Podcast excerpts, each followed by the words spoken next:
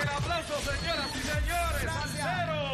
Esta es la verdadera y pura emisora de la salsa de Puerto Rico. La Z. WZNTFM 93.7 San Juan, WZMTFM 93.3 Ponce y WIOB 97.5 Mayagüez. La que representa la salsa en la isla del encanto. De la aplicación La Música Z93. Tu, tu emisora nacional de la salsa.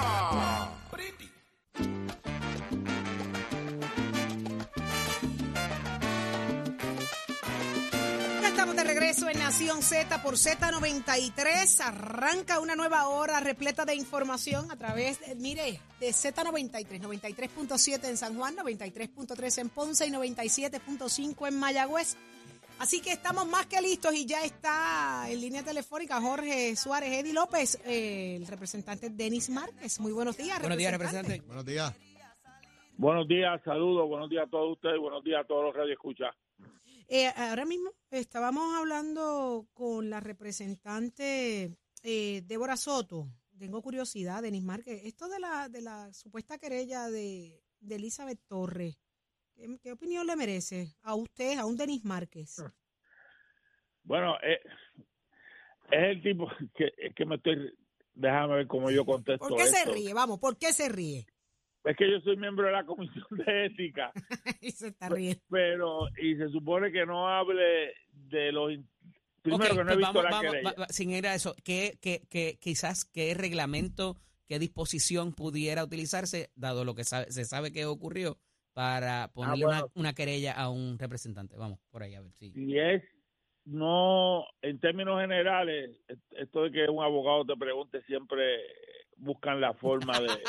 de tirarte para los de, Eh, nada, si la querella es porque no sabe, reconocieron a una persona en una vista pública, pues yo leyendo, recordando de memoria el código de ética, pues no hay nada ahí en el código Claro. de ética. Porque ¿sabes? no hay no hay ninguna obligación reglamentaria, estatutaria, legal, constitucional de saludar a alguien o reconocer la presencia de nadie en una vista pública. En una vista pública se reconoce la presencia de los que van a deponer y si la presidenta de la comisión reconoce a alguien en el público que quiera reconocer como un acto de más bien de, de gentileza, porque está ahí fulano de tal, lo puede hacer, pero no hay una obligación reglamentaria en cuanto a eso. Eso es lo que te puedo decir en términos generales. Esperaremos a ver si llega alguna querella. Yo sí puedo decir que yo no estaba, yo no estuve en esa vista, eh, que es un proyecto que, que he estado leyendo, leí las ponencias, estaba trabajando con con las medidas del presupuesto que llegaron el domingo en la tarde y ayer estaba trabajándolo con mi con mi la gente de mi oficina y las de cuáles eran las otras ah bueno y la de la reforma contributiva que también llegaron el domingo en la en la tarde y estábamos trabajando con, con eso y por eso no, no estaba en la vista y no, no presencié los eventos que se han reseñado en la prensa ¿Usted nos conoce? ¿Usted sabe, usted sabe quiénes estamos aquí? Los tres que estamos aquí, ¿usted los Usted me conoce? conoció a mí. sí sí sí ¿Usted sabe quién claro. soy yo? Era curiosidad, era curiosidad. no no no y ustedes saben quién soy yo también Bueno, bueno, lo estoy pensando, lo ando divagando. que me estuvo, me molestó que no empezaran la introducción hablando de que iban a entrevistar al abuelo de Micaela. Ah, Es verdad, es verdad, es verdad. Ah, Ve que lo conocemos, lo Dos años y conocemos, siete meses. conocemos. Es verdad. Dos años y siete meses, representante. Dos años y siete meses que. La Representante, Nena. Ah, sí, dos años y siete meses, sí, lo hablamos el otro Lo día. hablamos el otro día. representante, eh, se aprueba medida para buscar proteger mujeres que se beneficien de la licencia de maternidad. ¿Cómo usted está viendo esto? ¿Cómo es que, que- cuál medida es La esta? medida que se protege mujeres que benefician de la licencia de maternidad. Bueno, es que hay varios proyectos que tienen que ver con eso. No sé a cuál te refieres de manera específica. Hay uno que es de mi autoría, Ah, el suyo, el que es suyo. básica- Bueno, no, hay uno que es solamente para interpretar los cómputos.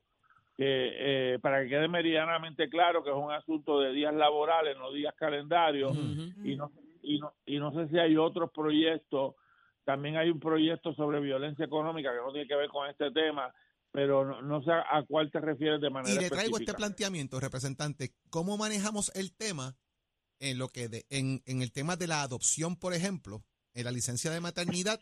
Y mire el caso que le voy a plantear, porque me parece que es interesante el planteamiento. Cuando sea una pareja del mismo sexo en este caso, que adopten, ¿cómo le damos paternidad y le damos maternidad? Eh, ahora mismo no recuerdo cómo lo dice exactamente la ley, pero al- algún Ah, tipo by de the way, y que trabajen en el mismo sitio. eh, ambos eh, se supone que tengan algún tipo de, de licencia. No sé cómo. Eh, hay, hay alguna propuesta? Me, me ha cogido que no sé a cuál te refieres, Jorge, porque no sé si hay un proyecto de ley para reconocer eh, ambos derechos. Si hay si hay que reconocer ambos derechos, hay que reconocer ambos derechos. Eso es parte la- de, de la situación, representante, que en la, en la medida que se están atendiendo, se están atendiendo los, los cómputos, se están atendiendo el- eh, diferentes temas, pero específicamente este que le planteo, me parece que va a ser un caso novel, porque conozco una situación que se está dando particularmente, eh, y yo no veo, hay una laguna precisamente en la ley de cómo atender este tipo de particularidad. Bueno, la te- en primera instancia la tiene que suplir el Departamento del Trabajo con la interpretación de la ley con sus guías. Si no la hay, terminará el tribunal interpretándola y si no, pues hay que recurrir a, a la legislación a futuro. Pero de que en mi opinión tengan derecho ambos, ambos tienen derecho para en esas etapas iniciales de, de la, el nacimiento de un, de un bebé o de la adopción de un bebé que está llegando al, al seno familiar, a integrarse al seno familiar, es un derecho que hay que reconocer a todas las a, a, a las parejas, no importa Ujú. que- qué tipo de pareja sea. Representante, eh, el tema de las escuelas charters. Ya tenemos suficiente tiempo con ellas corriendo como para hacer un assessment en buen puertorriqueño eh, y saber si funcionan o no, si debiéramos eh, eh, invertir más quizás los recursos, eh, si por el contrario debiéramos buscar otra alternativa. Ya lleva un par de añitos funcionando. ¿Podemos Bueno, yo- tener ese insumo verdadero para tomar una decisión en cuanto a cuál va a ser el futuro en cuanto a estas? De, de entrada, cuando se aprobaron en el 2019, yo Ujú. me opuse, yo me opongo. Eh, yo creo que yo estoy convencido que son inconstitucionales. Lo es que el Tribunal Supremo piensa diferente a mí creo que ellos tienen mayor poder sobre ese tema que yo. Este, pero yo creo que son inconstitucionales porque yo, creo que la Constitución es clara sobre el uso de fondos públicos para el sostenimiento de escuelas. Dicho eso, en la última vista de presupuesto sobre ese tema, le pregunté directamente sobre ese tema que acabas de preguntar al secretario de Educación. Supuestamente ellos se mantienen con actualmente se mantienen de 11 que había se eliminó una se mantienen 10 escuelas charter. Y aquí eh, o alianza el, el, el charter es el nombre común que se usa Sí, el nombre de la El, el- genérico. el genérico es alian- eh, escuelas alianza. Quedan 10 que según el presupuesto del departamento de educación van a continuar estas 10 a la pregunta, por lo tanto debo entenderte que desde el punto de vista de ellos, pues las mantiene.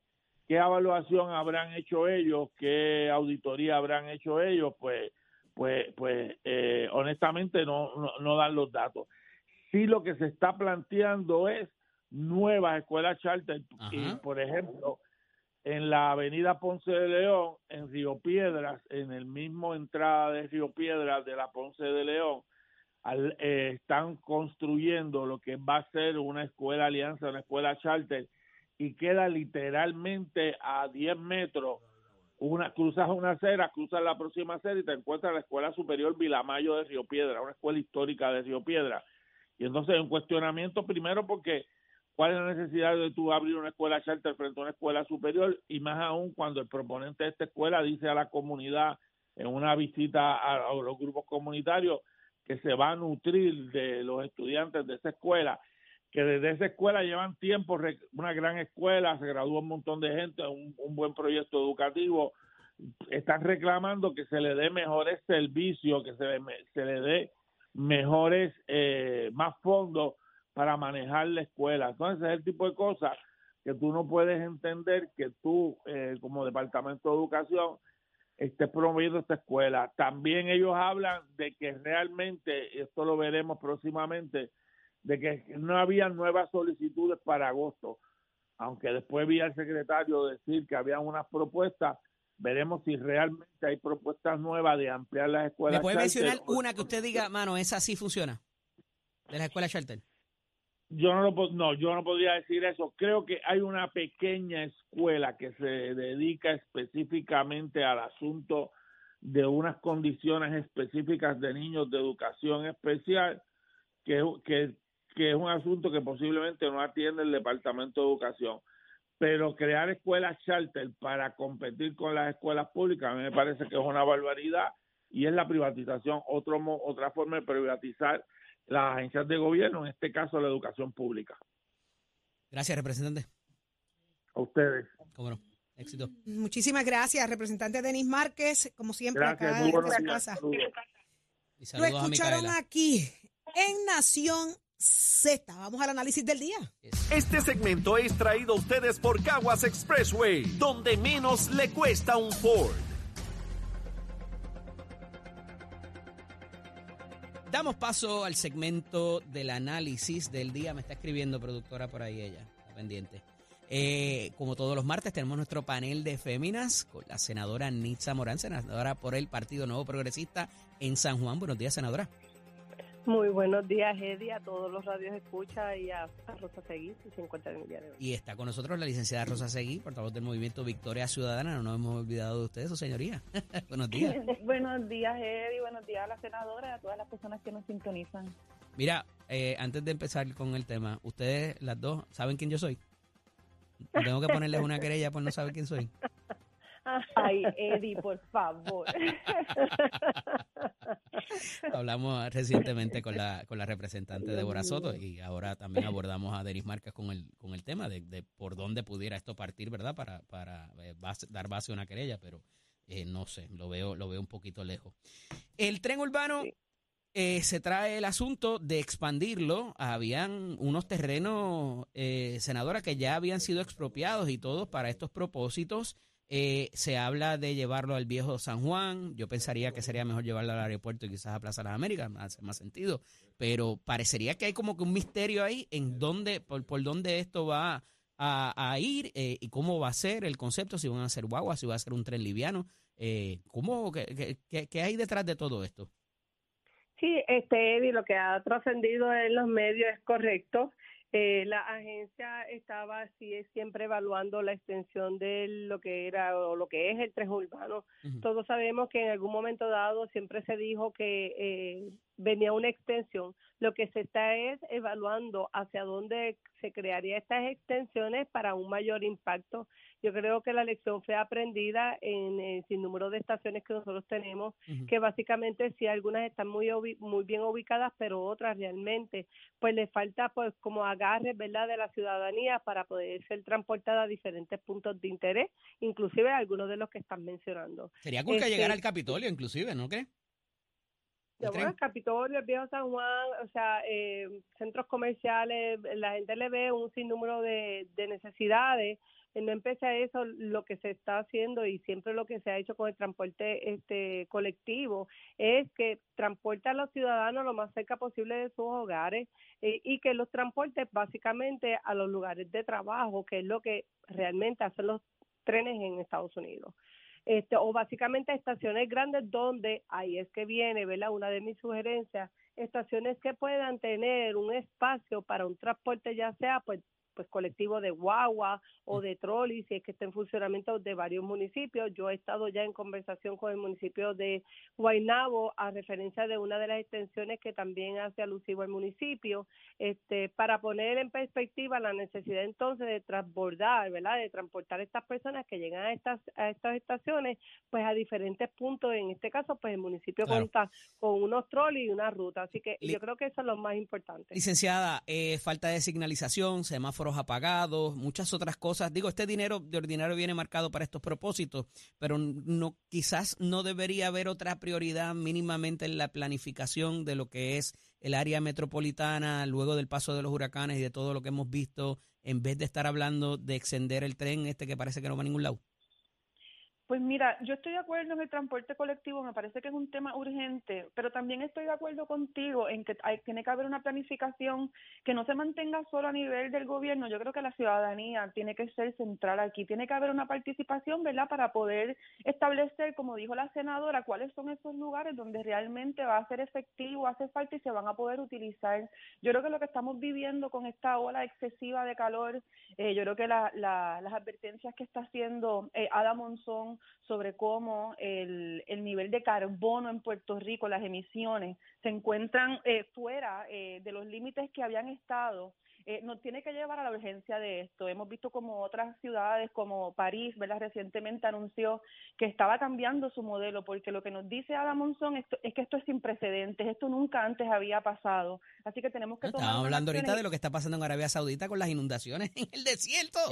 Eh, esto está terrible, así que yo creo que definitivamente el transporte colectivo, menos automóvil, menos cemento, debe ser la, la, apuesta. Pero estoy de acuerdo en que tiene que haber una planificación que incluya la participación ciudadana para poder establecerlo. Teníamos, teníamos uno antes en toda la isla eh, y no había quejas sobre ello. Fomenta la economía, fomenta que haya más trabajo, uh -huh. ¿verdad? Las personas que viven en, en, ciudades, en municipios, perdóname, un poco lejos de donde existe actividad productiva. Sí. Así que yo estoy de acuerdo, pero necesitamos más planificación. Senadora Nitza Morán, ¿está haciendo lo que tiene que hacer la secretaria de Recursos Naturales y Ambientales? Con esta demanda, eh, 26 estados y jurisdicciones han presentado demandas por, contra estas 20 compañías por estar eh, realizando productos tóxicos. Este, y ahí están los acuíferos y un montón de otras cosas que parecería que han impactado. ¿A dónde va a llegar esto y qué eh, significado pudiera tener? De hecho, yo creo que la, la, secretaria de Recursos Naturales ha heredado un sinnúmero de problemas que por décadas no había sido atendido. Yo creo que la agencia está abarrotada de, ¿verdad? de situaciones de prioridad y entre ellas, pues las demandas a estas 20 compañías que sin duda ha trascendido no solamente aquí, sino hay varios estados de Estados Unidos que ya han entablado este tipo de demandas eh, ella augura de que nosotros no tenemos, ¿verdad? Ella todavía está en ese estudio eh, sobre la contaminación y todo lo demás, eh, a ver qué arroja, pero sin embargo ha tomado un paso al frente. Este, si fuese conveniente, pues ya la demanda está entablada y entonces establecer cuáles son los daños que ha hecho esta compañía a nivel de impacto este, ambiental. Así que yo creo que ha hecho esto anticipando algo que ella quizás augura de que sí se ha cometido. Así que este claro. un paso adelante, yo creo que eh, toda gestión que se haga en esta dirección es buena eh, sin subestimar lo que no se haga, así que es mejor uh -huh. precaver, tener que remediar. Dicen, ¿esto es para la grada o va a tener algún significado al final de... Bueno, pues estos pleitos de ordinario son bastante largos y bastante técnicos lo que tienen que probar. Pues mira, a mí me parece que es lo correcto. Yo creo que el, el, recurso agua, ahora mismo, ¿verdad? Precisamente hablando de la ola excesiva de calor y las condiciones, es, es, es vida.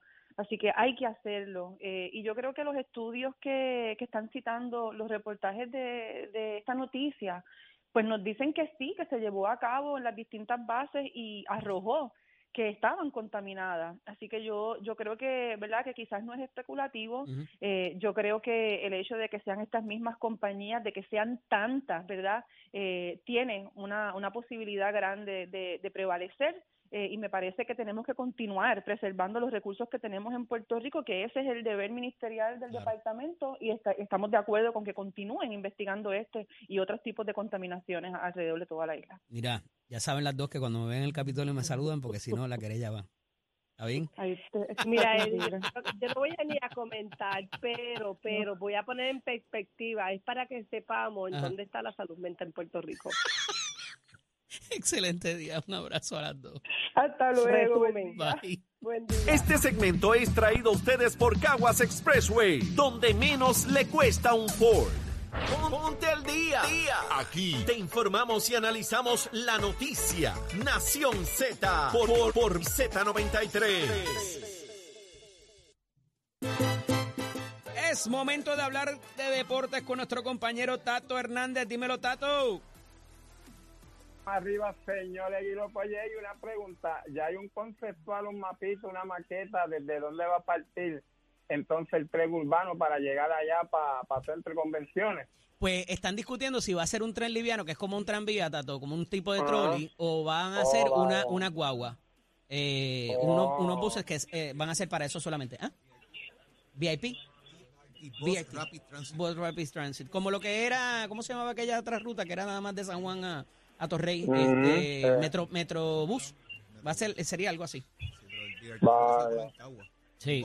Bueno, Pero entonces, ¿para dónde lo tiras? O sea, yo, yo pensaría, como dije, como dije ahorita, o vas para el aeropuerto, o vas a plaza, o vas a algún sitio así, pero o sea, ahora mismo un tren que corren para ningún lado. No sé. ¿Tú lo usas? ¿Tú lo has Exacto. usado? Más allá Sí, de los yo, eventos. yo lo usado para eventos, para el Claro. choliseo, para juegos, cositas así. Sí. Oye, para nosotros, para el tribunal no era una mala opción en un momento dado, pero Ajá, este, ajá.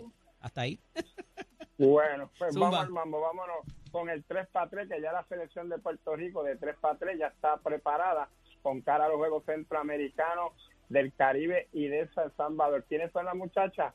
Mari Plácido, Ashley Torres, Annalise Vargas y Alicia Penso. Estas son las muchachas que de 14 que estuvieron practicando, estas fueron las últimas cuatro que nos van a estar representando en el 3 para 3, que ya está ready para San Salvador 2023. Así que ya usted sabe, estamos hablando de todos los deportes, de los muchachos que ya están las selecciones porque lo próximo aquí en los centroamericanos, casi a mediados del fin de mes de julio, van a estar participando y vamos a estar hablando de todas estas selecciones presentes aquí en Nación Z. Somos Deportes con el auspicio de nuestra escuela que te invita a que pases por cualquiera de nuestros recintos, recordando que teoría y práctica es la fórmula del éxito. Tenemos cinco recintos en Puerto Rico, los puede visitar, la orientación es gratuita. Óigame, si usted le gusta la soldadura, la hojalatería, la electricidad industrial, que es una vueltita por nuestra escuela. 787-238-9494. Que tengan buen día. Achero, Gibiro, my friend. Próximo. No te despegues de Nación Z. Próximo. Por ahí viene Gabriel López Arrieta, que es tendencia. Te enteras aquí en Nación Z.